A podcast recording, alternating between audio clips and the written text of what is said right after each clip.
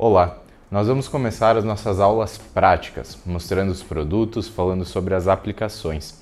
Lembrando que mais adiante nós vamos ter também as aulas sobre manutenção, mostrando com mais proximidade os produtos, podendo analisar os seus componentes de maneira mais visível, vendo cada um dos seus componentes e também uh, como agir em relação a eles no momento da manutenção. Para começar, a gente vai falar sobre vapor. Nessa aula, nós vamos falar sobre componentes que são utilizados para controle de vapor. Seguindo, nós vamos falar também sobre automação e sobre controle de fluidos, como ar, gases, líquidos, falando sobre troca térmica, sobre sistemas de segurança e também sobre automação propriamente dita, com válvula solenoide, transmissores de pressão, pressostatos, termostatos. Seguindo nessa mesma sequência, nós iremos falar sobre refrigeração industrial e alguns de seus componentes. Lembrando, após essa primeira sequência de aulas práticas, nós faremos um complemento a essas aulas com alguns outros componentes que vêm num controle mais complexo ou em alguns controles que faltaram nessa aula de hoje, construindo assim um amplo conceito sobre esses componentes e quais são as suas funções dentro dos processos de controle industrial. Nós começaremos pela válvula redutora de pressão. Essa válvula redutora é uma válvula redutora de pressão auto-operada. A sua função é fazer a redução de pressão em sistemas de vapor e também pode ser utilizada em sistemas de líquido e sistemas de ar comprimido ou outros gases também. A instalação dessa válvula é bastante simples. Ela tem um tubo de comando e alívio que vai comandar a operação dela e um tubo de equilíbrio que é instalado no piloto da válvula com uma tomada posterior, similar a uma válvula redutora de pressão para uso em amônia, que é o exemplo da ICS com o piloto CVC, por exemplo. Então, a instalação dessa válvula, a gente vai desenhar para vocês uma estação padrão para que a gente possa observar juntos. Nós começamos a instalação sempre pelo separador de umidade com o purgador Após o separador de umidade, nós teremos o bypass com a válvula globo, aeroglobo que falaremos a seguir. Nós temos válvulas de bloqueio. Eu não vou desenhar as conexões, mas nós temos nipples, uniões, enfim. Válvula de bloqueio, filtro, a válvula redutora de pressão, uma segunda válvula de bloqueio e a tomada aqui para o bypass. Tanto na entrada quanto na saída, nós vamos instalar manômetros para fazer o controle visual dessa pressão, ou a inspeção, melhor dizendo, e a tomada de vapor dessa válvula será nesta mesma tomada. Então aqui nós temos uma estação redutora de pressão padrão, com a válvula redutora de pressão central duas válvulas de bloqueio, uma antes e uma depois para fazer manutenção nessa válvula e trabalhar pelo bypass, e um filtro Y de tela que nós falaremos a seguir também. Na entrada, o vapor vai passar pelo separador de umidade e nas suas aletas ele vai o processo de expansão dele vai fazer com que haja um gotejamento. Esse gotejamento vai fazer com que o condensado escoe pela parte inferior do separador retornando pela rede de retorno de condensado, como nós falamos anteriormente, e somente o vapor seco, somente o vapor na fase gasosa vai entrar aqui na nossa estação redutora. Passando pelo bypass fechado, ele vai manter pressurizada essa linha, seguindo para a válvula redutora. Na válvula de redutora de pressão vai ser feita a modulação da pressão. Então a pressão de entrada, vamos supor, de 10 bar vai ser reduzida para 5 bar para alimentar ali equipamentos, enfim, sistemas, linhas, trocadores de calor, que a gente vai falar posteriormente também. Então, aqui uma estação padrão. Outros tipos de estação que podem ser montadas. Nós temos a estação em série. Então, como é que funciona uma estação de padrão em série? Uma estação de padrão em série é uma estação redutora de pressão que vai fazer uma redução em duas etapas. Então, quando é uma redução muito brusca de pressão, por exemplo, 10 para 1 bar, esse processo, se fosse feito só com uma válvula, ele pode ser feito só que essa válvula vai trabalhar num regime crítico. Então, a gente faz esse processo em série. Nós fazemos esse processo, por exemplo, inicialmente com uma válvula, fazendo a redução de 10 para 5 ou 4, e a segunda válvula de 4 para 1 bar, tendo como produto final um bar de pressão reduzida de vapor no nosso processo. A estação em série ela segue o mesmo fundamento da estação que eu desenhei anteriormente, ou ela pode ser feita com as duas válvulas, uma logo após a outra, ou duas estações. É indiferente, você pode fazer dois quadros de válvulas separados, ou em um mesmo quadro você pode ter as duas válvulas. Então, por exemplo, você reduziria aqui de 10 para 4. Inclusive é importante lembrar que quando a gente reduz a pressão do vapor, ele naturalmente aumenta o seu volume. E dessa forma, a gente precisa aumentar a tubulação de saída da primeira válvula e trabalhar com uma válvula maior na saída dela, corretamente dimensionada, que por sua vez também vai aumentar a sua saída, trabalhando com uma válvula de bloqueio, enfim, uma tubulação de bitola maior. Por exemplo, se essa válvula for de uma polegada, possivelmente essa segunda válvula vai ser de duas ou duas e meia e essa terceira válvula vai ser de 3 ou 4 polegadas, seguindo assim as boas práticas de velocidade e controle de vapor. Então, essa seria uma estação em série, fazendo a redução em escala, como eu expliquei, por exemplo, reduzindo de 10 para 4 e de 4 para 1 mantendo as válvulas no seu melhor formato de uso e na sua melhor vida útil.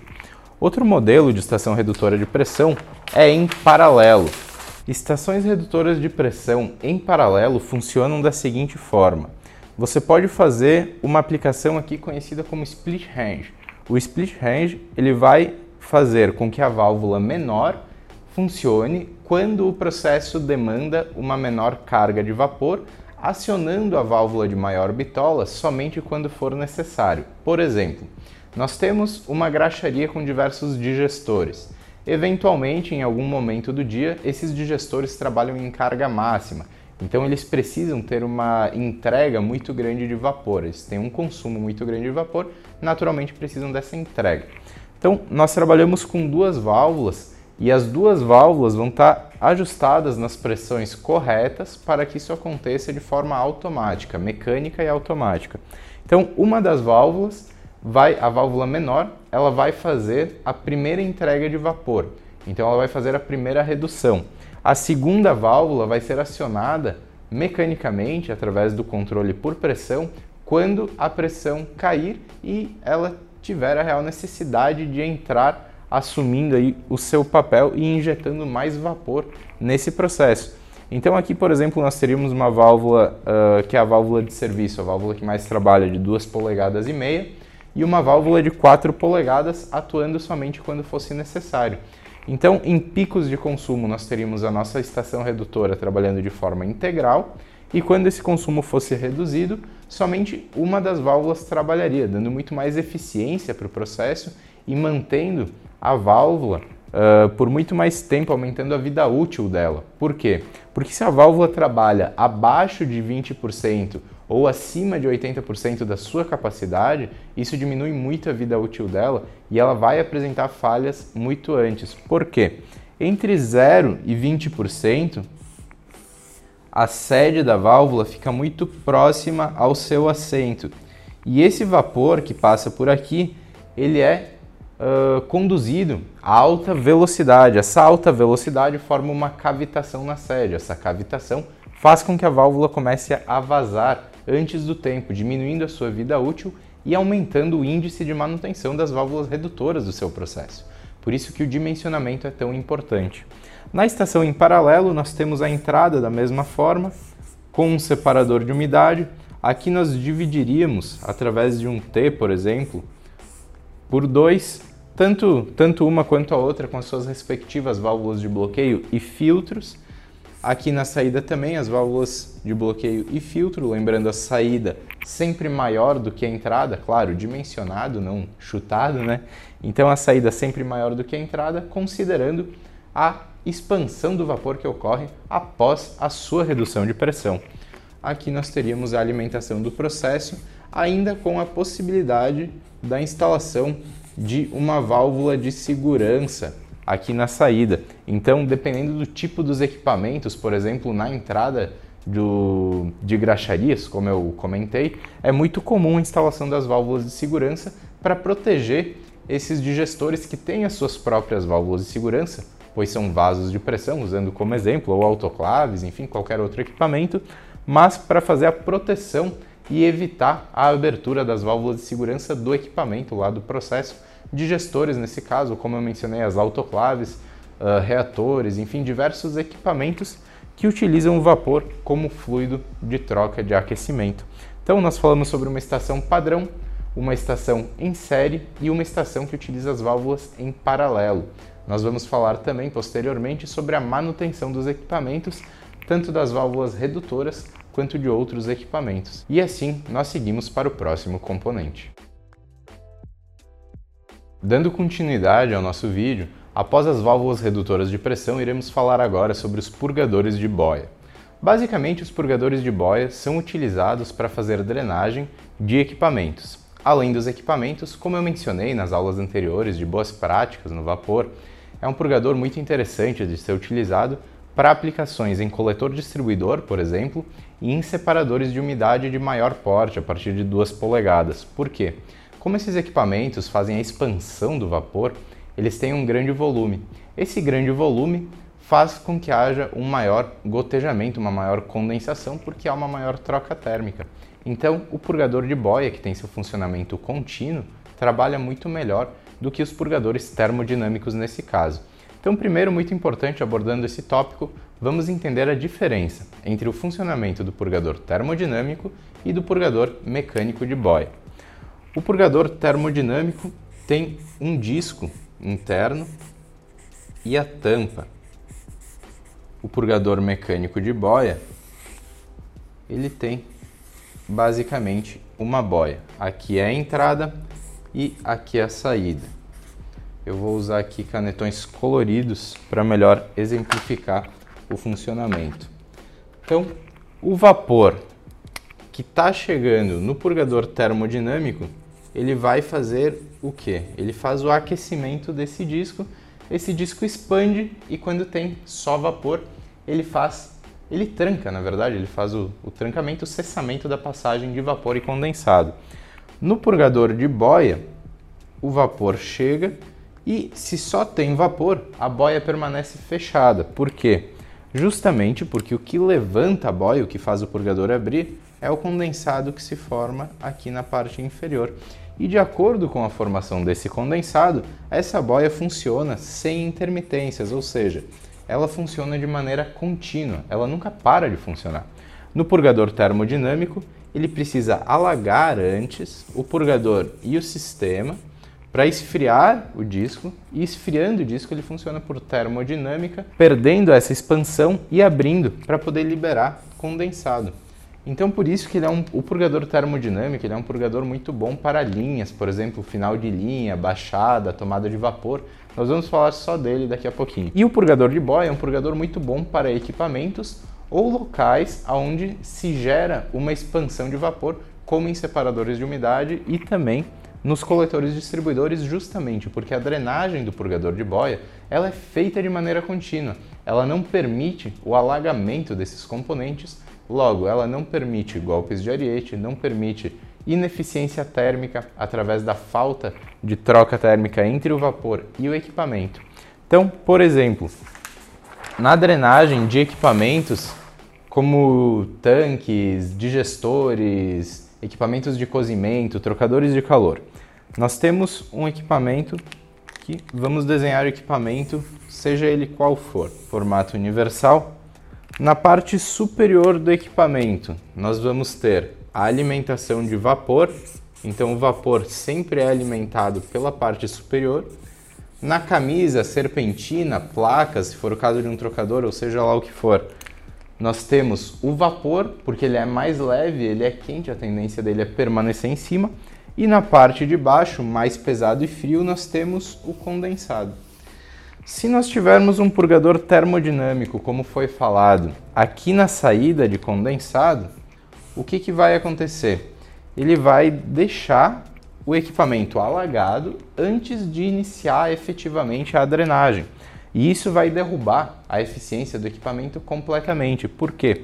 Porque essa água aqui ela não vai ter, e nem de perto, a mesma troca térmica do que o vapor. Conforme a gente viu nas aulas teóricas, as diferenças entre a troca com água, vapor, enfim, e também a presença de ar. Mas enfim, aqui, se nós tivermos um purgador de boia, o que, que vai acontecer?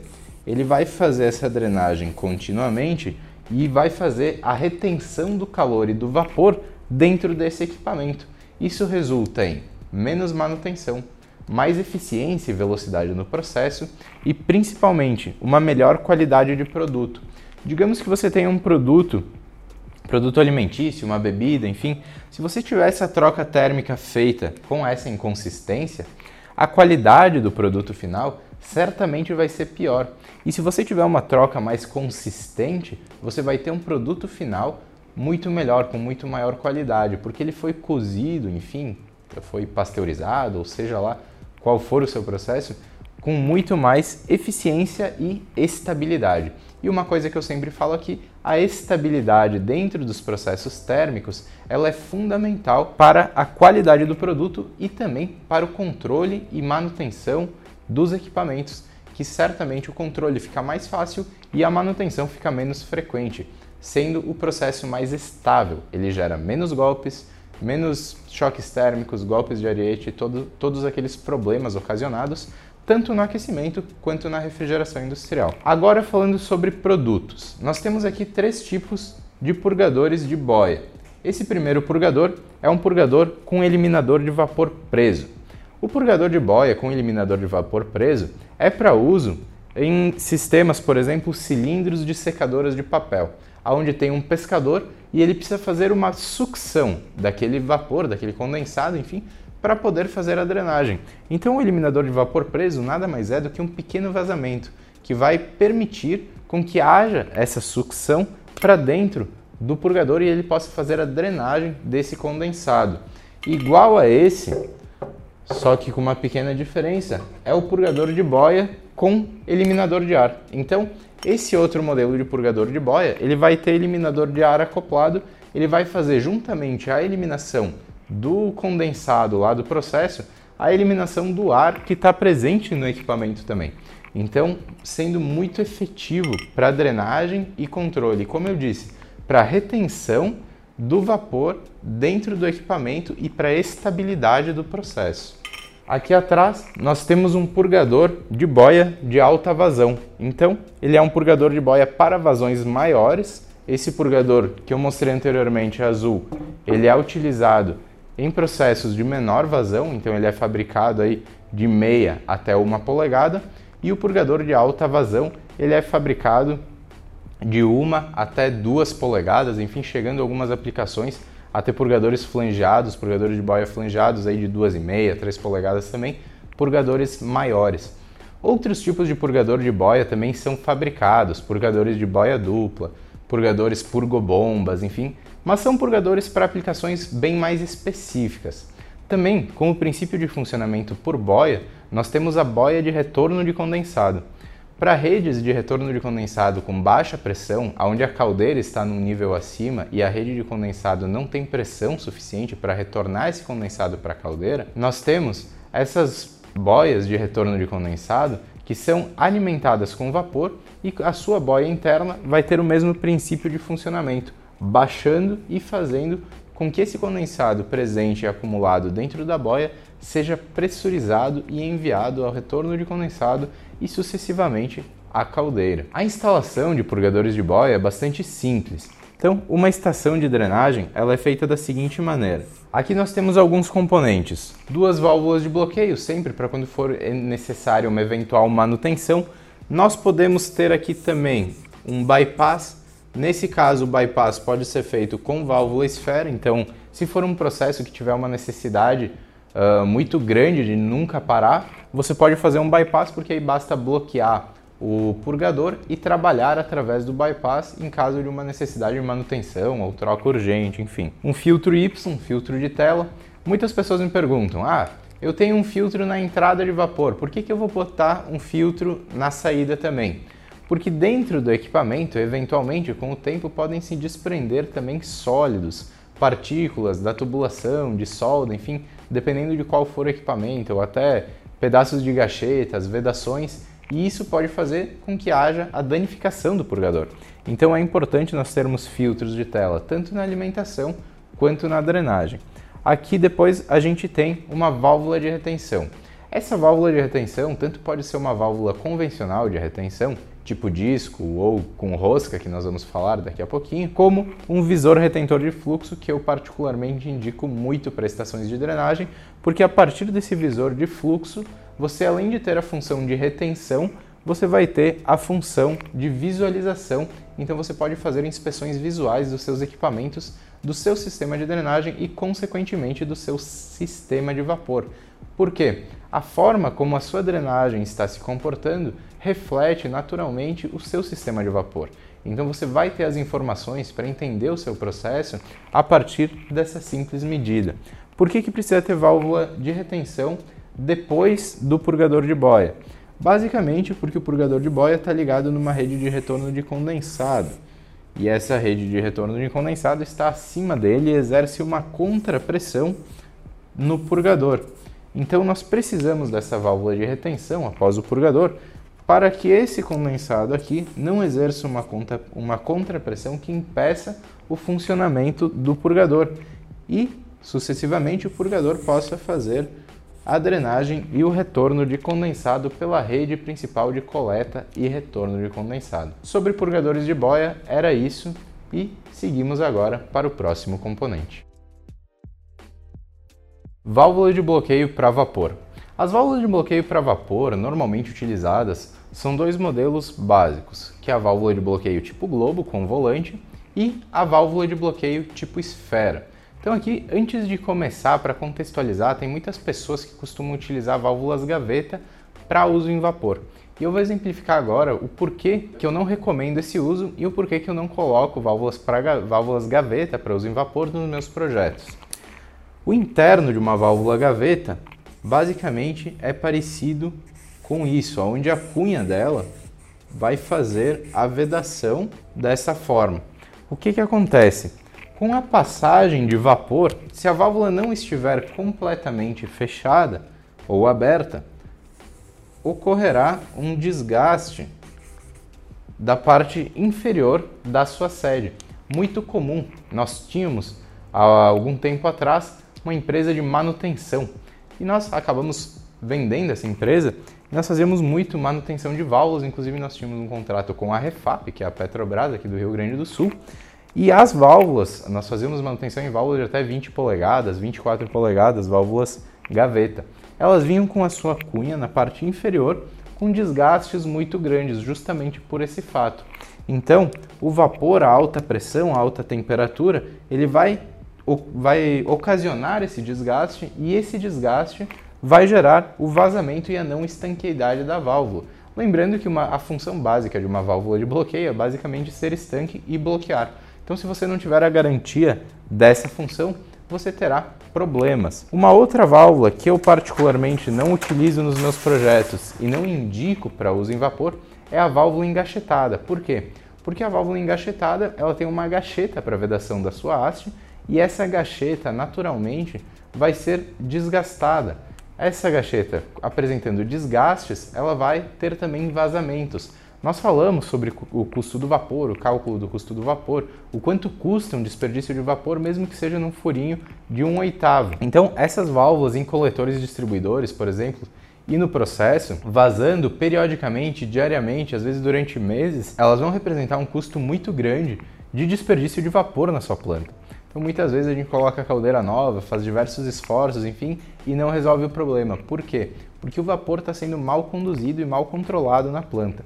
Então a gente indica sempre a instalação de válvulas de bloqueio do tipo globo com fole metálico como essa que está aqui na minha mão. Essa válvula ela tem uma vedação por fole metálico e inclusive não é nenhuma espécie de propaganda para fabricante XYZ, porque vocês vão achar essa válvula dos diversos melhores fabricantes do mercado, eles vão possuir na sua linha de produção essa válvula, todos os grandes fabricantes mundiais. Então, aqui você tem uma vedação por fole metálico. Essa vedação ela é feita através de um fole e essa válvula ela é muito mais precisa e a sua operação é muito mais fácil, ela é super leve. Então você não precisa fazer aquelas alavancas, enfim, para abrir e fechar a válvula. Ela tem uma fluidez muito maior do seu funcionamento e da sua regulagem. Por isso que ela é uma válvula muito utilizada em bypass, por exemplo. Se você tem uma estação redutora, como nós falamos antes, e vai fazer um bypass ou até mesmo uma estação controladora com uma válvula modulante, você pode estar utilizando essa válvula porque eventualmente se você tiver um problema na válvula principal da sua estação e precisar trabalhar de forma manual através dos seus manômetros, dos seus controles, você pode estar utilizando essa válvula e fazendo uma regulagem. Claro, você não pode trabalhar só com ela, mas você pode utilizar ela durante o período de manutenção ou durante o período de substituição da válvula principal. Nos coletores distribuidores, de igual forma, é uma válvula que vai funcionar muito bem, porque ela não vai ter aquele vazamento externo, então você vai ter, além da garantia do fechamento, da abertura integral da válvula e do seu melhor funcionamento, você não vai ter aquele vazamento que vai custar dinheiro e muitas vezes até segurança com algum operador, enfim, alguém da produção podendo passar por aí, se queimar e gerar ainda um passivo para sua empresa. Nós temos também as válvulas tipo esfera padrão. Lembrando, eu peguei equipamentos de pequenas bitolas, porque seria difícil fazer uma gravação com equipamentos muito grandes. Mas aqui a gente pode ver uma válvula esfera comum de meia polegada, tripartida.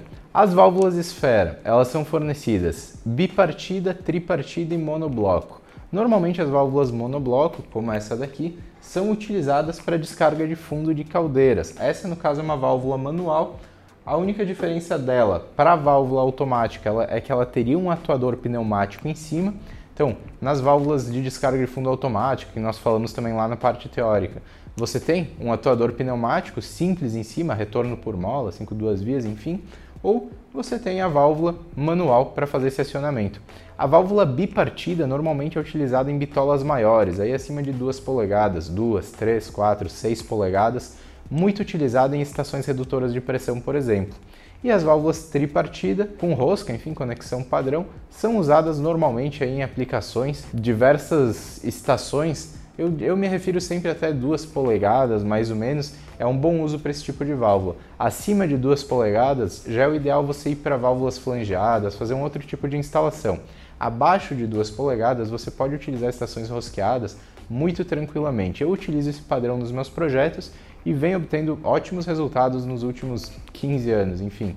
Então você pode utilizar esse padrão que você certamente vai ter ótimos resultados. A vedação das válvulas normalmente é feita ou com teflon comum, que suporta até 180 graus, PTFE, padrão, normal, ou com uma vedação com ligas de grafite, ligas especiais para suportar mais do que 200 graus. Eu tenho como padrão na minha, na minha empresa só utilizar válvulas com ligas de grafite na vedação para ter uma resistência maior de temperatura. Válvulas esfera eu estou me referindo. Por quê? Porque aí você garante que ela vai ter uma maior resistência. Então, aí você vai me falar, ah, mas talvez o, eu, o meu cliente, enfim, nós não tenhamos essa temperatura, não tem por que eu ter essa válvula. Mas ela tendo uma resistência maior, ela vai ter uma maior resistência também contra choques térmicos, contra golpes, contra uma série de outros fatores, porque a resistência mecânica dela em geral vai ser maior. Então eu procuro utilizar esse tipo de componentes, por quê? Porque a perda por vazamentos em válvulas esfera também é muito significativa. Então, numa instalação, quando você pega todos os componentes, você fazer essas, esses pequenos ajustes com produtos de qualidade, que não necessariamente são os mais caros, mas são os pensados para aquela aplicação, vai te dar um save muito grande no final. Sobre válvulas de bloqueio, Basicamente era isso, um produto simples, um produto muito usual. Lembrando que nós temos sempre a opção de fazer o bloqueio tanto automático quanto manual. Manualmente a gente faz com volantes através da válvula globo e com alavancas através da válvula esfera. Tanto uma quanto outra podem receber atuadores. Esses atuadores podem ser pneumáticos, elétricos ou eletropneumáticos. Então, dessa forma, nós temos uma grande gama de aplicações que podem ser supridas e também automatizadas, aí através do uso de válvulas eletropneumáticas, válvulas de controle, válvula solenoide, válvulas esfera com atuador, atuador normalmente pneumático e a válvula globo com atuador eletropneumático ou atuador pneumático também. Outros tipos de válvula de bloqueio, como válvula de borboleta, válvula borboleta, perdão, válvula gaveta, enfim, outros tipos de válvulas não serão mencionadas, pois elas não são usuais nos tipos de projetos que nós estamos falando aqui nesse curso, nesse treinamento, especificamente falando sobre vapor e sobre amônia também. Então, agora vamos para o nosso próximo produto. Separador de umidade. O que é um separador de umidade? Basicamente, é um equipamento que faz a separação entre o gás vapor e também o líquido vapor, ou seja, o vapor que já está condensando. O separador de umidade, a gente já falou bastante sobre ele na parte teórica do curso, e é um item que eu particularmente não deixo de fora de nenhum dos quadros de válvulas que eu monto, tanto para redução de pressão quanto para controle de vapor. Por quê? Porque ele é um item barato e Além de ser um item barato, ele é um item que vai garantir a longa vida útil da sua válvula e a estabilidade do seu processo, tal como as válvulas principais. Por quê? Porque ele faz a expansão e a separação entre o vapor condensado e o vapor gás antes da entrada dos equipamentos, antes do controle do vapor para alimentar os equipamentos. Isso garante que a temperatura do vapor seja constante garante também que não hajam, não ocorram os golpes de ariete e os choques térmicos nas, nas válvulas, nas sedes das válvulas e qualifique esse vapor, permitindo que você tenha uma confiabilidade maior no seu sistema e também no seu equipamento. Então, um separador de umidade é um equipamento primordial para essa função, para essa instalação, e você não deve deixar ele de fora dos seus projetos, inclusive se você não tem e se você tem muita manutenção em alguma válvula do seu sistema ou dos sistemas dos seus clientes, você pode ter certeza que instalando um separador de umidade, isso vai mudar, esse cenário vai mudar porque ele vai proteger o seu equipamento, então a gente tem que pensar sempre não só na drenagem, não só no equipamento, mas na proteção do controle do equipamento, que é primordial, tal como esses outros processos que eu mencionei. Então, para exemplificar aqui o funcionamento, nós temos a entrada de condensado e nós temos também entrada de vapor. O separador de umidade ele possui algumas aletas internas e essas aletas vão fazer com que o condensado seja escoado para a parte inferior e a partir disso o vapor, o gás de vapor vai ter que vencer esses obstáculos, digamos assim, e subir para ser direcionado para as válvulas de controle do processo. Aqui, separador de umidade. Falando em separador de umidade acima de 2 polegadas, nós já indicamos, como já foi falado, a instalação de um purgador de boia. Por quê? Porque o volume, a necessidade de drenagem vai ser maior e mais contínua. Então o purgador de boia vai ficar continuamente fazendo a drenagem desse condensado que vai estar dentro do separador. Quando o purgador termodinâmico faz isso de maneira intermitente. Então, ali de meia, uma e meia, até no máximo duas polegadas, você pode estar fazendo essa drenagem através de um purgador termodinâmico. Normalmente, os separadores de umidade acima de uma polegada são fabricados com conexões flangeadas. Então, meia, três quartos e uma polegada, ele tem um formato parecido com uma garrafa. O princípio de funcionamento é o mesmo, ocorre a quebra, o condensado escoa para a parte inferior e é eliminado e o vapor ele vai subir para a parte superior e vai ser direcionado para o processo. Então, meia, três quartos e uma polegada, normalmente é rosqueado nessa forma de garrafa. Acima, aí uma e um quarto, uma e meia, duas, três, quatro, seis polegadas, a gente já trabalha com esse padrão aqui, o padrão flangeado. Então, normalmente ele é flangeado com flanges ANSI 150, pode ser também fabricado em aço carbono com flanges ANSI 300 aí para uma classe maior de pressão. E a instalação muito simples, dois contraflanges, duas juntas, você já faz a instalação desse equipamento antes da sua estação ou em um novo projeto, em uma nova estação, redutora de pressão, em uma estação controladora ou no, em outro tipo de alimentação de equipamento onde seja necessário. Por exemplo, em sistemas aí com válvulas uh, pneumáticas ou válvulas solenoides até, é muito interessante fazer a instalação de um separador de umidade, mesmo se for numa bitola menor. Por quê? A válvula pneumática ou a válvula solenoide, elas vão controlar um equipamento de maneira on-off. Então elas vão abrir e fechar. Quando elas estiverem fechadas, esse vapor que ficar antes da válvula, ele vai condensar. E essa condensação é muito interessante você fazer o seu sistema pensando em um separador para que ela possa ser direcionada para esse separador e que ele fique constantemente qualificando o vapor que alimenta esses equipamentos. Dessa forma, você vai proteger as suas válvulas solenoides, as suas válvulas pneumáticas e ter um processo mais longo. Nas válvulas modulantes nem se fala da importância da qualificação na entrada do vapor que alimenta essas válvulas. A válvula vai estar sempre fazendo a modulação, então ela vai estar sempre trabalhando sob pressão. É o, é o ideal, o indicado, que essa pressão, esse vapor pressurizado, esteja sempre sendo constantemente tratado, constantemente sendo liberto do condensado que vai se formar naturalmente, afinal, vapor é água. Então ele, ele tem que condensar, ele deve condensar, ele deve retornar ao seu estado físico natural e dessa forma ele precisa de equipamentos de controle e o separador de umidade não faz nada sozinho, ele precisa de um purgador. Então sempre que você tiver um separador, eu já vi, acreditem se quiserem, muitos separadores instalados sem nenhum purgador, então não, não adianta nada porque esse condensado vai ser direcionado para a válvula da mesma forma, ele só vai ser acumulado, então vai ser pior ainda do que se não tivesse nada. Então, embaixo do separador, e sempre que você tiver purgador, você ter os visores retentores de fluxo vai te permitir verificar o funcionamento. Falando nisso, nós vamos seguir agora com os acessórios para serem utilizados tanto por, para purgadores quanto para linhas.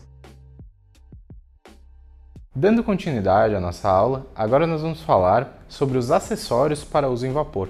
Vamos falar sobre silenciadores, vamos falar sobre válvulas de retenção, nós vamos falar sobre purgador termodinâmico, sobre visores, filtros, válvulas de retenção, como eu já mencionei, juntas, enfim, alguns acessórios que a gente utiliza tanto para sistemas de drenagem, qualificação, visualização, acessórios mecânicos para uso em sistemas de vapor. Começando pelas válvulas de retenção. Dois tipos mais utilizados. É a válvula de retenção rosqueada, então aqui nós temos uma válvula em corpo tripartido e você também pode ter essa mesma válvula, por exemplo, em um corpo tipo união. Então ela vai ser semelhante a uma união, a uma conexão união, só que a função dela vai ser a função de retenção. Como é que funciona uma válvula de retenção? A válvula de retenção, ela serve para garantir que o fluido só vai ser enviado em um determinado fluxo e que quando houver a contrapressão, o disco interno dessa válvula seja fechado e não permitindo com que esse fluido siga retornando ao processo ou ao equipamento. Então a válvula de retenção, ela garante que o fluido, seja ele qual for, ar comprimido, água, vapor, amônia, enfim, só seja direcionado em uma, de, em uma direção específica, não tendo retorno para válvulas e equipamentos. Outro tipo de válvula de retenção é a válvula tipo disco. Então aqui vocês podem observar o funcionamento. Ela abre e quando retorna, fecha. A válvula tipo disco, ela normalmente, ou 100% das vezes, ela é instalada entre dois flanges, então você tem dois flanges, as duas juntas e a válvula tipo disco no meio, para fazer a função de retenção. Nós temos uma junta, essa junta é uma junta da Teadit, é uma junta metálica e é a junta mais eficiente para vapor em fabricação hoje. Além, é claro, da chapa de Teflon, só que aí você tem que cortar do tamanho que você for utilizar se você não comprar essas juntas cortadas. Mas também é muito inteligente você manter no seu estoque uma chapa de Teflon de 3 milímetros de espessura, porque aí você pode cortar as juntas de acordo com a sua necessidade, inclusive as juntas para uso na sua caldeira, podendo fazer inclusive ela dupla. Então você pode fazer ela de 6 milímetros, cortar uma, cortar outra igual, fazer o assentamento com as duas juntas de Teflon. Mas essa junta metálica é uma junta muito boa utilizada, ela tem inox 304 aqui na parte exterior, na parte de dentro Teflon e ela ainda tem um revestimento com um grafite especial. Então é uma junta extremamente resistente e muito boa para aplicações em vapor e também em outros fluidos, como água, por exemplo, ar comprimido, mas no vapor ela trabalha muito bem justamente por ter essa dilatação. Então ela vai, além de ter uma, uma superfície muito boa de vedação, ela vai ter uma dilatação que vai fazer uma melhor vedação ainda aí dos seus flanges, do seu processo. Purgador termodinâmico, a gente já falou bastante sobre ele. Esse aqui é o modelo TDS, desse Paraxarco. Ele tem um filtro na parte inferior, o disco na parte superior e o purgador termodinâmico, basicamente, ele é para uso em drenagens de botas de linha. Então nós temos nas linhas de vapor, nós vamos ter as botas. Nessas botas nós vamos ter um dreno manual, eventualmente, e aqui um purgador termodinâmico que vai fazer a eliminação do condensado acumulado na bota, retornando para a rede de retorno de condensado. Além dessa aplicação, nós temos também a aplicação em baixadas. Então, por exemplo, a gente tem que alimentar um equipamento que está aqui na parte inferior. Nós vamos fazer uma tomada sempre por cima da linha de vapor e aqui nós vamos alimentar esse equipamento. Só que por mais que a gente faça a tomada na parte superior, onde nós só captamos o vapor e não o líquido, que vai permanecer na parte inferior do tubo da linha principal, quando esse vapor chegar aqui, principalmente de acordo com a modulação da válvula, ele permanecer aqui, ele naturalmente vai condensar. E essa condensação precisa ser eliminada para não entrar aqui na nossa válvula, não danificar a nossa válvula e também para que nós evitemos a entrada dela no nosso equipamento.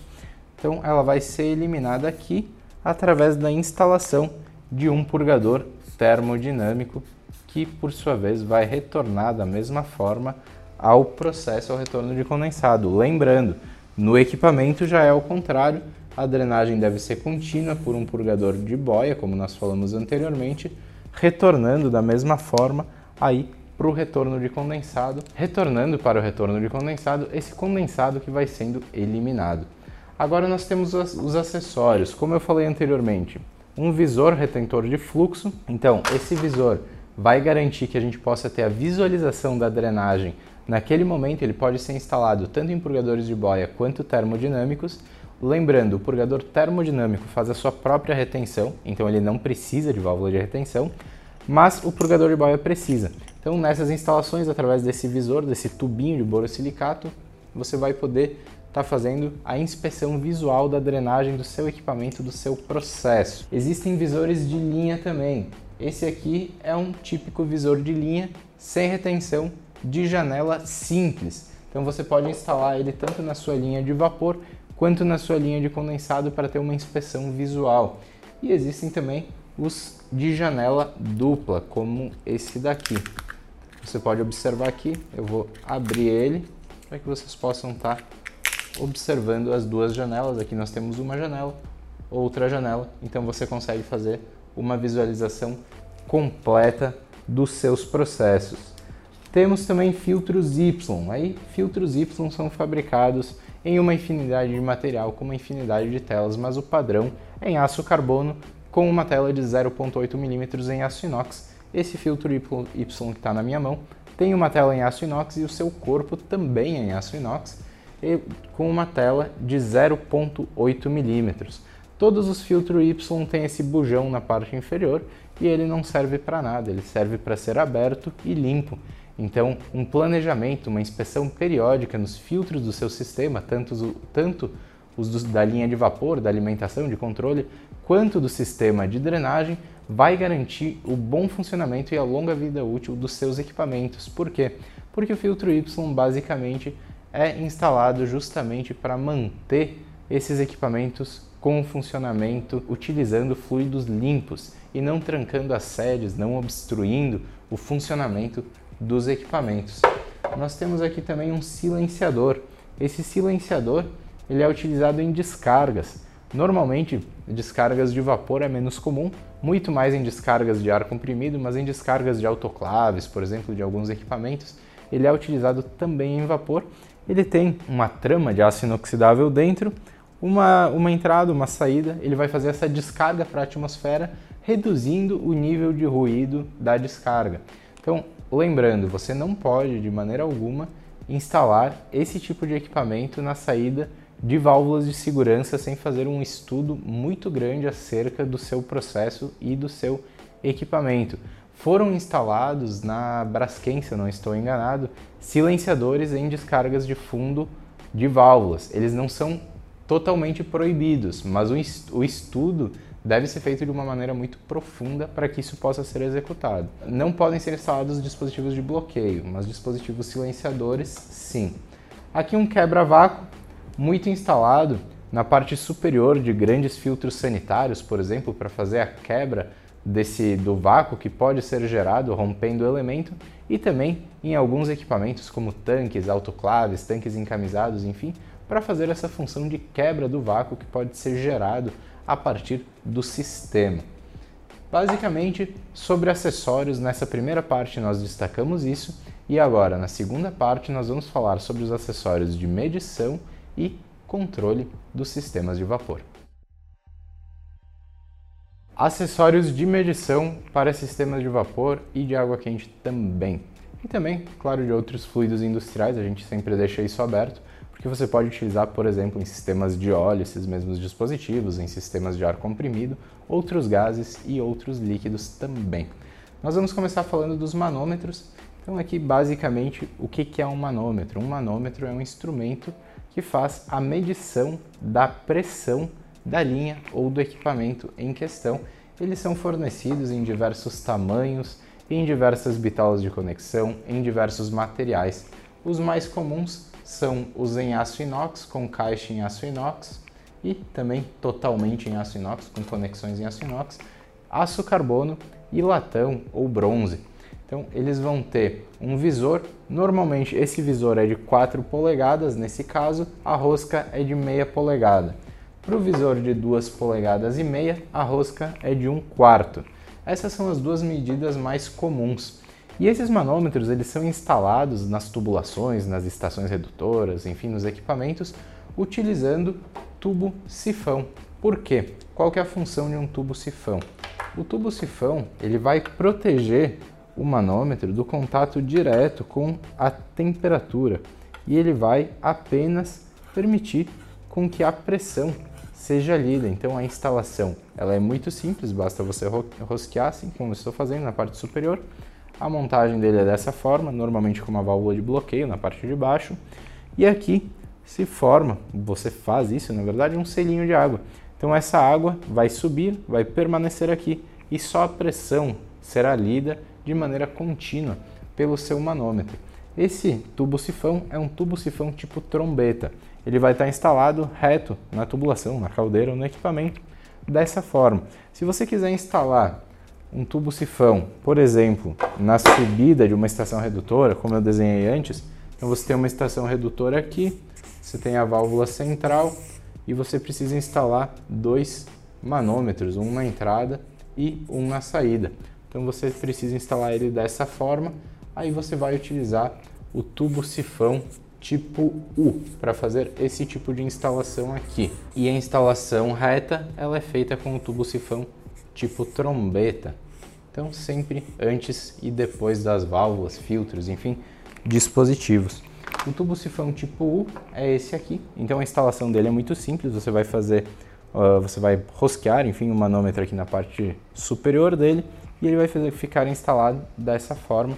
Então, na subida aí dos bypass, enfim, na parte frontal dos seus equipamentos, permitindo que você possa verificar a pressão dessa maneira. Agora a gente vai falar brevemente sobre os termômetros. Então, aqui é um termômetro industrial que pode estar instalado, por exemplo, em um sistema de água, em um tanque de água, em um tanque de injeção direta de vapor em água ou em um sistema na saída de um trocador de calor para fazer a leitura, claro, analógica, ele não vai comunicar nada, ele só vai ser uma inspeção visual a mais para você fazer o controle do processo e vai estar instalado na saída aí do seu equipamento. Então ele pode ser instalado tanto dessa forma, se ele for angular, ele vai ser instalado no equipamento, numa luva, enfim, penetrando aqui no, no fluido em questão, ou se ele for reto, no caso ele teria o visor para frente, como os manômetros, você pode estar utilizando um poço dessa forma e inserindo esse, esse termômetro, a sua haste diretamente sob esse poço. O poço é um equipamento muito útil por quê? Porque aí você tem o poço instalado e não diretamente o termômetro. Então, eventualmente, você precisar fazer uma troca, uma substituição ou enfim uma aferição, você não precisa tampar aquilo, esvaziar aquele equipamento de alguma forma ou ter algum tipo de bloqueio, enfim, você simplesmente vai tirar porque o poço vai estar lá instalado e o termômetro vai fazer a leitura através do poço, da transferência. Isso não vai dar diferença na prática entre a temperatura lida pelo termômetro e se fosse direta no fluido e também com o poço. A temperatura vai ficar padronizada, vai ser a mesma e você vai poder utilizar esse equipamento com muita facilidade. Então lembrando, para manômetros e também para pressostatos e outros equipamentos como transmissores de pressão instalado em caldeiras, instalado em sistema de vapor, o uso do tubo sifão para fazer essa proteção que eu comentei é primordial. Então era isso. Esses são os acessórios para medição de temperatura e também para um controle, uma inspeção visual do seu processo. Vamos seguir agora com a válvula redutora de pressão de ação direta para uso nos pontos de consumo. Válvula redutora de pressão de ação direta. Essa aqui é uma válvula redutora de pressão de ação direta. Por que ação direta? Porque ela não é uma válvula auto-operada, pilotada por piloto, por exemplo, piloto já inserido no processo, pneumático, elétrico, enfim. Ela tem a própria operação dela aqui dentro do corpo, através de uma mola, de uma sede, onde vai ser feita a compressão e o ajuste da pressão de saída. Quais são os prós e os contras dessa válvula? A válvula de direta tem uma baixa vazão, então ela é para uso em pequenos equipamentos, como em serpentinas de pequenos tanques ou camisas mesmo, enfim. É para uso em equipamentos que consomem aí no máximo 400, 300, 400 kg por hora de vapor. Se a pressão de entrada dessa válvula variar, naturalmente, por ser feita a regulagem através de uma mola, a pressão de saída vai ter grandes variações também. Então, se você não tem um processo muito estável, é uma válvula que não vai ter uma grande função no seu processo, porque com a variação da entrada, ela varia a saída também e não vai ter uma precisão no controle. Mas é uma válvula muito boa para processos que não têm essa necessidade tão grande de precisão. Como eu falei ali na entrada de serpentinas, na entrada de pequenos tanques, pequenos equipamentos, você consegue fazer um controle local com essa válvula mesmo. A instalação da válvula de ação direta ela é muito parecida com a instalação da válvula auto-operada que nós falamos antes. Mas como ela é fornecida em meia, 3 quartos e 1 polegada, você faz uma estação completamente rosqueada. Então agora eu vou desenhar para vocês como ficaria uma estação nesse formato.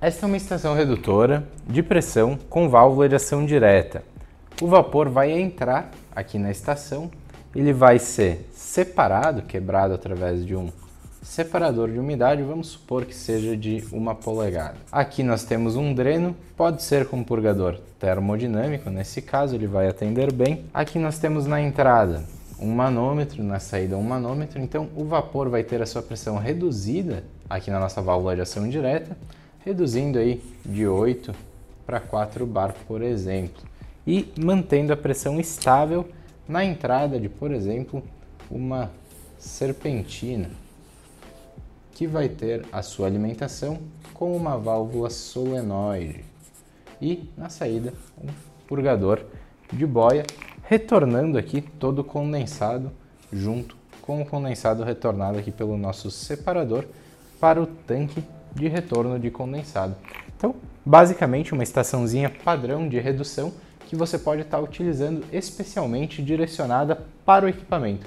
Então você faz uma alimentação de entrada antes do controle on-off ou por solenoide, em especial se for processos que você pode trabalhar com menor pressão e que você tem grande problema com instabilidade de temperaturas, golpes, enfim, devido à alta pressão, essa válvula vai te atender muito bem. É uma válvula de baixo custo e baixa manutenção também, é uma válvula muito boa, muito resistente e vai te atender por um longo período sem dar dores de cabeça. Seguimos agora com as válvulas de segurança. Válvulas de segurança. Nós fizemos um módulo exclusivo só sobre válvulas de segurança, falando sobre dimensionamento, instalação, manutenção, boas práticas, enfim. E aqui quero mostrar para vocês de maneira visual, de maneira prática, uma válvula de segurança. Eu peguei uma válvula de 3 polegadas. Então essa válvula, ela tem um corpo fabricado em aço carbono, todos os internos dela são fabricados em aço inox e é uma válvula dentro de toda a normativa da ASME 8 aí para caldeiras para vasos de pressão. Falando sobre instalação, a instalação de uma válvula de segurança é extremamente simples, então você basicamente vai rosquear ou flanjar ela numa tubulação ou num equipamento. Em aplicações, válvulas de segurança são utilizadas em caldeiras, então duas válvulas de segurança em todas as caldeiras, conforme as classes que nós falamos no vídeo sobre as válvulas de segurança, e a manutenção dela acontece aí normalmente uma vez por ano. Uh, claro, se ela não vazar muito antes disso, se ela não estiver com vazamento e você tem que antecipar, mas a calibração anual dela, conforme a NR13 para a maioria das caldeiras, é a calibração indicada e a certificação por um engenheiro. Aqui na válvula eu vou destacar basicamente essas informações que eu falei do corpo, a importância da calibração e principalmente a importância da documentação e da calibração e da manutenção feita por empresas que são especialistas nisso. Eu bato muito nesse ponto. Eu, a minha empresa, ela não fornece esse serviço, mas existem empresas em todo o Brasil muito boas para fazer esse tipo de trabalho. E eu vejo que é um mercado que muitas vezes cai muito naquela questão preço. Ah, mas ele faz mais barato. Ah, é uma questão recorrente, a gente sabe disso dentro da indústria. Mas a importância da calibração bem feita numa válvula de segurança pode salvar tanto a sua planta quanto muitas vidas. Todos os casos, ou a maioria dos casos que acontecem de explosões de caldeiras, grandes vazamentos, também eu, eu estendo isso para a amônia também, nós vamos falar separadamente das válvulas de amônia, eles estão relacionados à abertura das válvulas de segurança. Essa abertura ela deve ser garantida, você deve usar válvulas de qualidade, fazer o uso dessas válvulas, a compra dessas válvulas, a manutenção dessas válvulas com empresas de qualidade, empresas certificadas, empresas que tenham engenheiros responsáveis que façam esse trabalho, porque é uma parte vital do seu processo. Então, lembrando, nem antes nem depois devem ser instaladas válvulas de bloqueio nas tubulações onde tem nas tubulações, nos equipamentos e também nas, nas caldeiras, enfim, onde a gente tem válvulas de segurança instalada, nada que possa bloquear a livre passagem e o funcionamento dessas válvulas, justamente porque são válvulas que vão estar garantindo a segurança dos equipamentos contra a sobrepressão e a possível explosão desses equipamentos que eram muito mais comuns lá no início da Revolução Industrial, enfim, como a gente falou nesse mesmo vídeo das válvulas de segurança, mas que hoje, infelizmente, ainda acontecem aí por imprudências. Nós temos com exclusividade esse modelinho de válvula totalmente em aço inox microfundido, onde a gente utiliza ela muito para autoclaves, essa é VS 1200, para autoclaves e para processos Dentro da indústria de alimentos e bebidas, ela é fabricada também em grandes bitolas, mas mais comum aí de meia a duas polegadas, totalmente em aço inoxidável, tanto o corpo quanto a alavanca, quanto os seus internos, com um custo muito similar ao da válvula de aço carbono. Então o pessoal da indústria alimentícia, enfim, de bebidas, gosta muito de estar utilizando essa válvula, justamente por ela ter toda essa formatação, essa resistência do aço inox e também visualmente é uma válvula bonita que não apresenta aí aquelas oxidações passíveis do aço carbono e de outros tipos de aço.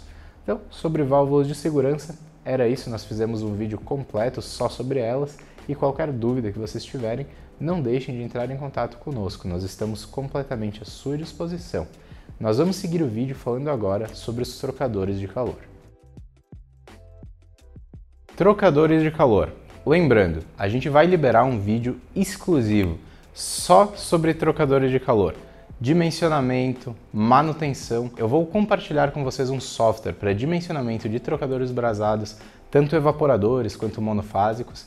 E agora a gente fala exclusivamente sobre alguns pontos de maneira prática aqui do trocador desmontável, trocador gachetado, muito comum nas indústrias um grande aliado aí de eficiência térmica, de segurança, principalmente da manutenção, porque a manutenção do trocador é muito simples, ela é rápida, é fácil de fazer e você pode inclusive fazer a manutenção dele só soltando os parafusos, trocando o conjunto completo de placas e apertando esses parafusos. Então ela pode te ajudar muito no teu processo, diferente aí de boilers, de sistemas de injeção direta, onde você tem que cortar, soldar, é de, de difícil acesso, alto custo, alto tempo. Então o trocador de placas ele é um aliado fantástico aí de sistemas de troca térmica, não só de vapor, mas também aí de óleo, água, água, água, de outros fluidos industriais, de amônia também com os trocadores semi-soldados. Então, a gente vai falar um pouquinho agora sobre a instalação, instalação de trocador de calor. A instalação de trocador de calor ela é bastante simples. Você tem normalmente existem trocadores diferentes, mas esse é o estándar mais comum para aplicações gerais. Falando em vapor, você tem uma entrada, uma saída de vapor, uma entrada de água fria e uma saída de água quente. Lembrando, os fluidos frios, eles entram sempre ou saem por baixo, e os fluidos quentes, eles entram ou saem por cima. Então você vai ter entrada de vapor e saída de água quente por cima e a entrada de água fria e saída do condensado gerado pelo vapor por baixo. A tendência natural dos fluidos dentro desse trocador de calor é que os fluidos quentes permaneçam na parte superior, enquanto os fluidos frios ficam na parte inferior. Na prática, nós temos basicamente o mesmo desenho que foi feito antes, aqui com os fluidos quentes representados pelo vermelho na parte superior, saindo aqui o entrando vapor, perdão, e saindo água quente e entrando a água fria e saindo o condensado gerado pelo vapor. Para fazer a manutenção, você pode trocar as placas, inclusive eu tenho uma placa aqui que eu peguei para mostrar para vocês. Você tem as placas, as gachetas, então placas diferentes para diferentes concepções podem ser utilizadas.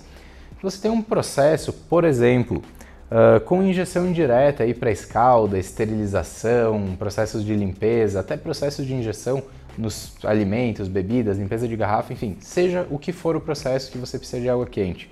E você faz isso através de um boiler, serpentinado, encamisado ou com injeção indireta, a quantidade de vapor a mais que você gasta para fazer isso do que um trocador de placas gastaria, certamente é um payback menor do que seis meses para a substituição desse sistema por um trocador de placas, porque o uso de vapor é muito menor. A eficiência de troca desse equipamento é muito maior. Por quê? Porque aqui a gente tem a passagem e distribuição dos fluidos por esses canais que vocês estão observando. E a troca é direta de um lado ao outro da placa entre os dois fluidos. Então você vai ter uma troca muito mais rápida para a mesma vazão.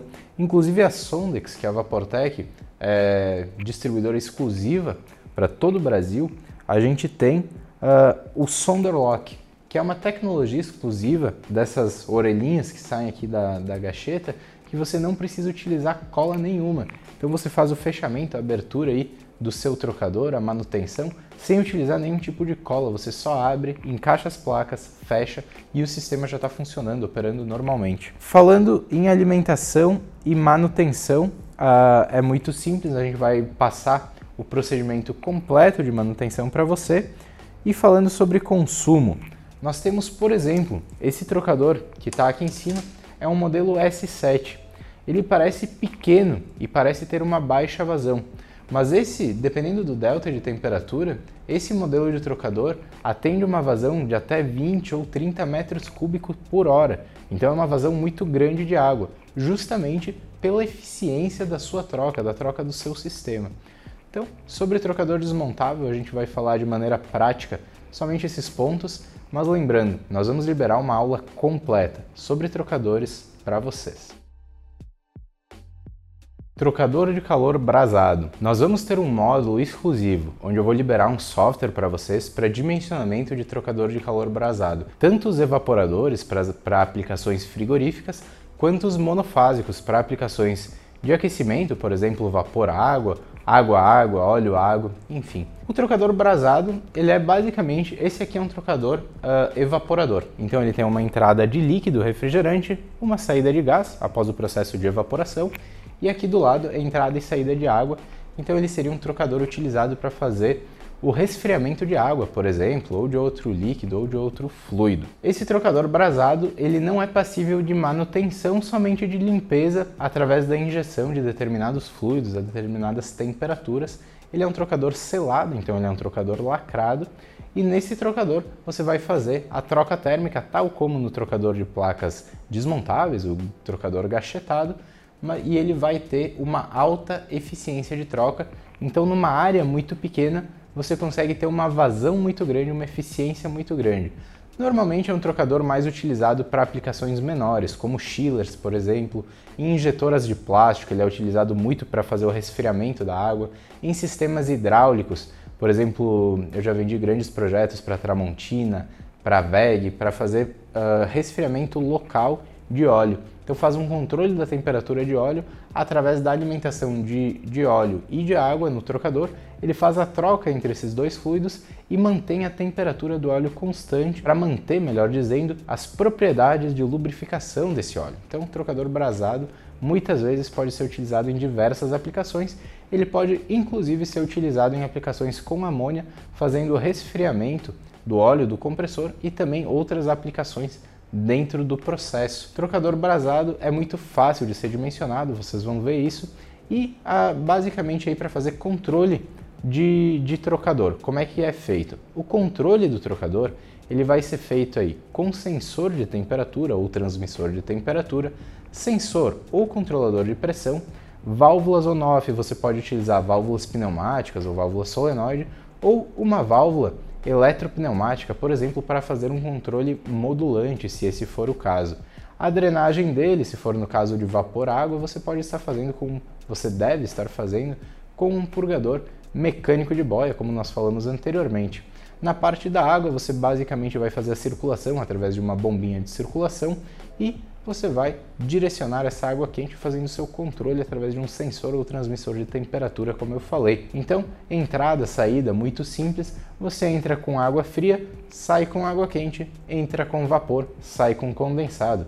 E aí, se você tem outros fluidos, por exemplo, água e óleo, você entra com água fria para resfriar o óleo e com óleo quente, sai com óleo resfriado e com a água quente após ter absorvido essa caloria uh, que foi liberada ali pelo óleo. Lembrando, sempre a troca térmica ocorre com o corpo quente cedendo a sua caloria para o corpo frio, independente do fluido, independente do processo. O princípio da termodinâmica, o princípio da troca térmica é esse.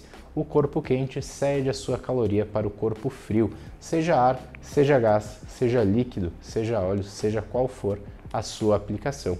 Nós falaremos agora sobre ultrafiltração de vapor e processos. Nós vamos falar agora sobre ultrafiltração de vapor, ar estéreo e processos. Então, nós vamos falar de maneira simples, básica, focando até mais nos processos de gases do que os processos líquidos. Mas lembrando que a Vaportec é distribuidora exclusiva da alemã Donaldson no Brasil e que nós possuímos toda a linha para filtração de líquidos, então a gente pega aí desde a da parte alimentícia, passando pela parte de injeção de líquidos dentro de farmacêutica, química, enfim, a gente tem um grande know-how desse tipo de aplicação. Falando aqui sobre gases e vapores que estão mais no foco do nosso treinamento, nós temos, para começar, o, a carcaça. A carcaça do filtro sanitário, ela é muito simples, uma entrada, uma saída. Aqui a gente vai acoplar o elemento, esse tipo de elemento, ele vai ser acoplado aqui e essa aqui é a instalação, obviamente ele não fica aberto, ele fica fechado com a sua respectiva tampa. A tampa, que é a parte de cima, ela tem uma união sanitária e essa espécie de copo que vai fazer o fechamento associado a esse equipamento. Ela fica nesse formato de instalação. Então, o vapor, começando pelos, pela filtragem de vapor. Esse aqui é um elemento de aço inox sinterizado. O elemento de aço inox sinterizado ele é fornecido em 1 micra, 5 micras, que é o mais comumente utilizado, e 25 micras. Esse elemento faz a filtração sanitária, culinária do vapor para injeção, por exemplo, em queijos, em ricoteiras, em processos alimentícios, em... a gente tem uma aplicação em frigoríficos que é feita nas, nas, nas patas, nos, nos cascos de bois, de animais, enfim. Então, diversas aplicações de injeção de vapor diretamente em alimentos ou em recipientes de alimentos para limpeza de garrafas, esterilização de tampas no invase de sucos, enfim, tem uma infinidade de aplicações para esse tipo de filtro. E ele é utilizado para fazer essa purificação fazer essa sanitarização do vapor antes da injeção aí nos produtos e nos processos. Quando a necessidade do vapor ou do ar ela é microbiológica e muito utilizada em processos, por exemplo, de secagem de carcaças em frigoríficos, de injeção em sistemas de leite, laticínios, em, leites em leite em pó. A gente tem o filtro que é o tipo plissado, de alta vazão. Esse filtro aqui é um filtro microbiológico, ele vai ter uma taxa de retenção de 0,2 micras. Lembrando, uma micra é 1 milímetro dividido em mil partes. Uma parte desse 1 milímetro dividido por mil é uma micra. Então esse, esse filtro tem 0,2 micras. Obviamente é imperceptível ao olho humano a furação e por isso ela tem uma taxa de retenção microbiológica. Nesse tipo de filtro é muito comum a instalação de purgadores na parte de baixo, purgadores de baixa vazão, para não gerar arraste, normalmente purgadores termodinâmicos, e na parte de cima um eliminador de ar ou um quebra-vácuo. Aí quanto maior o filtro, maior a necessidade desses instrumentos. Por exemplo, para baterias de filtro de 4 polegadas, 3 polegadas, 2 polegadas, você precisa ter essa instalação, porque naturalmente vai gerar tanto ar nessa expansão do vapor, quanto condensado na parte inferior. Então, uma prática muito comum também é a instalação de um manômetro antes e um manômetro depois para visualização da perda de carga. Aí você vai saber exatamente o momento que você precisa trocar os elementos filtrantes se você não tem uma norma interna, enfim, ou procedimentos da troca desses elementos, como é muito comum em grandes laticínios, grandes indústrias de bebidas e de alimentos.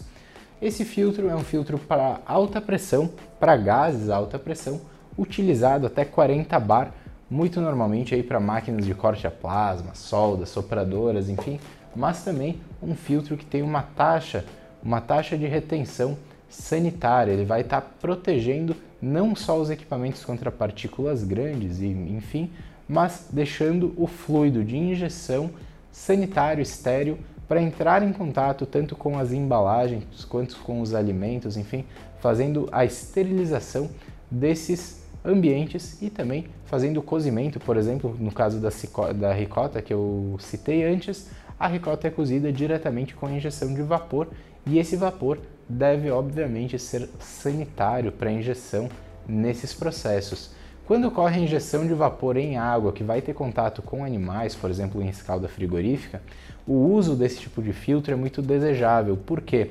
O vapor que vem das tubulações, ele pode contaminar essa água que naturalmente vai contaminar os animais ou, enfim, os alimentos, as embalagens, o que você estiver uh, fazendo dentro, o que você estiver trocando, lavando, enfim, ou cozinhando dentro desses processos, desses tanques de troca de injeção direta de vapor. Então você pode estar fazendo a injeção desse vapor sanitário estéreo através da utilização de uma bateria de filtragem.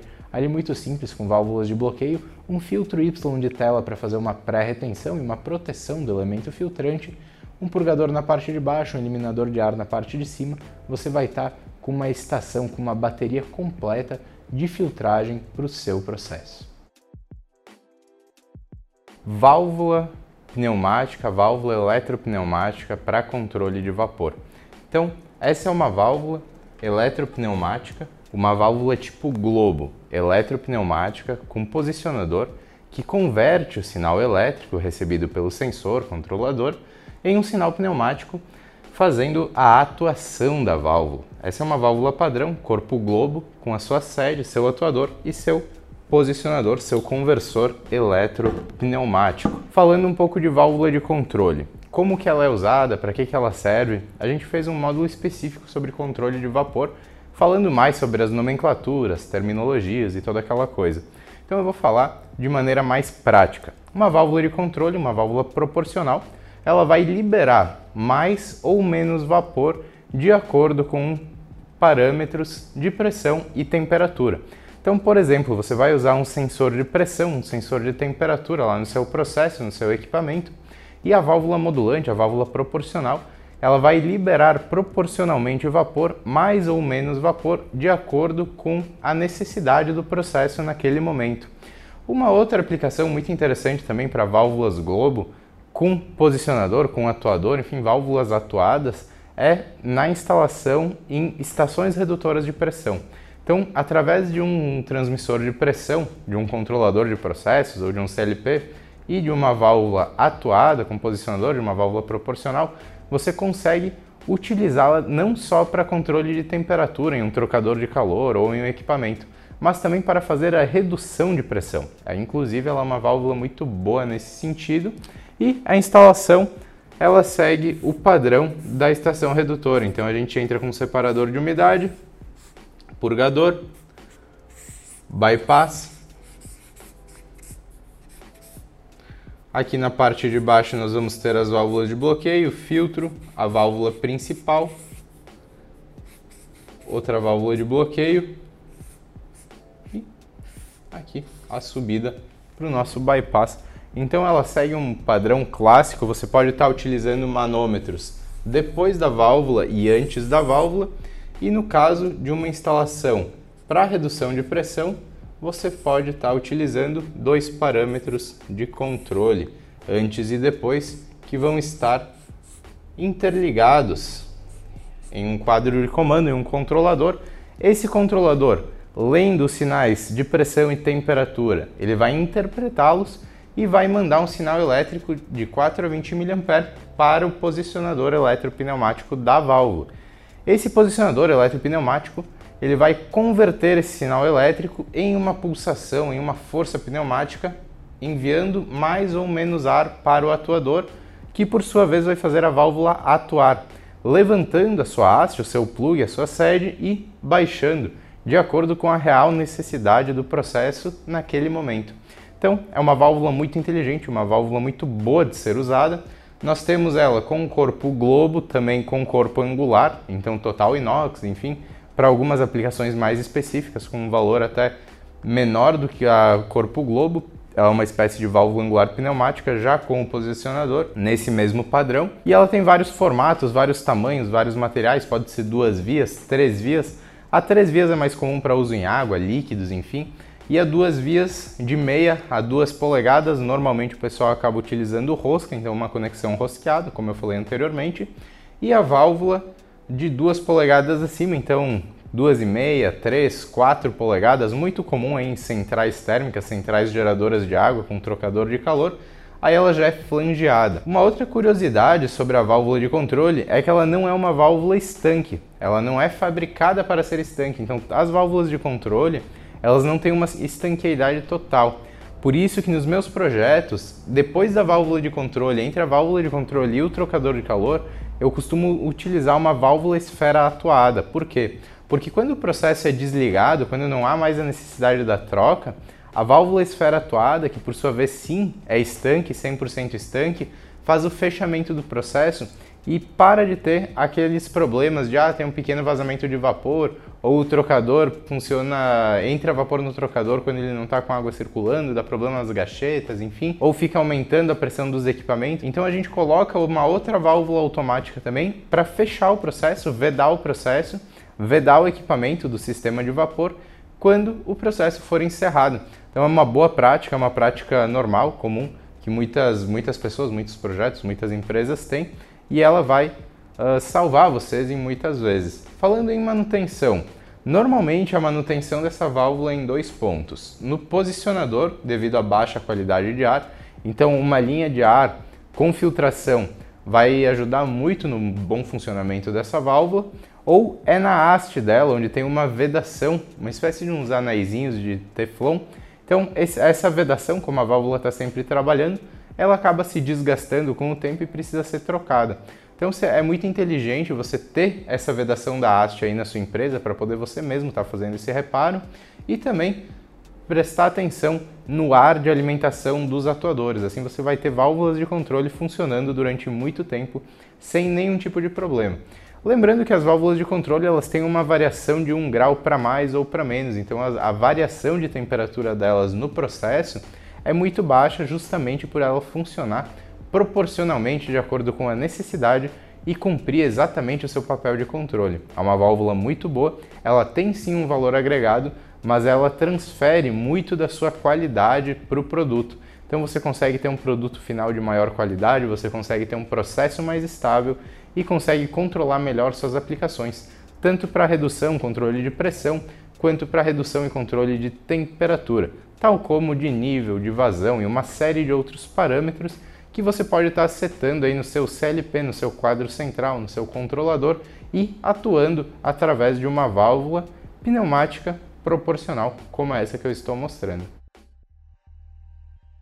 Muito obrigado pela sua atenção, pela sua participação. Essa foi a aula prática sobre instrumentos, controles, válvulas e acessórios para uso em vapor. A gente falou sobre válvula redutora, válvula controladora, a gente falou sobre os acessórios, os purgadores, os tipos de purgadores, a função de cada um.